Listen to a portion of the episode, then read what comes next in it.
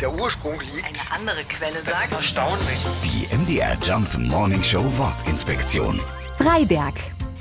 Die Universitätsstadt in Sachsen ist nicht nur bekannt für ihr Bergstadtfest und ihr Bier. Freiberg ist natürlich auch bekannt für Glück auf, ihre lang zurückreichende Bergbaugeschichte.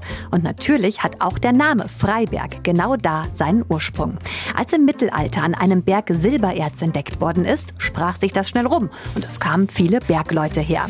Der zuständige Fürst hat das große Geld gewittert und den Arbeitern besondere Freiheiten eingeräumt. Sowas wie weniger Steuern zahlen, nicht nur fürs Mittelalter, ziemlich viel Freiheit, da kann man schon mal die Siedlung danach benennen. Das Bergmannsdorf am Freien Berg. Freiberg. Die MDR Jump Morning Show Wortinspektion. Jeden Morgen um 6.20 Uhr und 8.20 Uhr und jederzeit in der ARD Audiothek.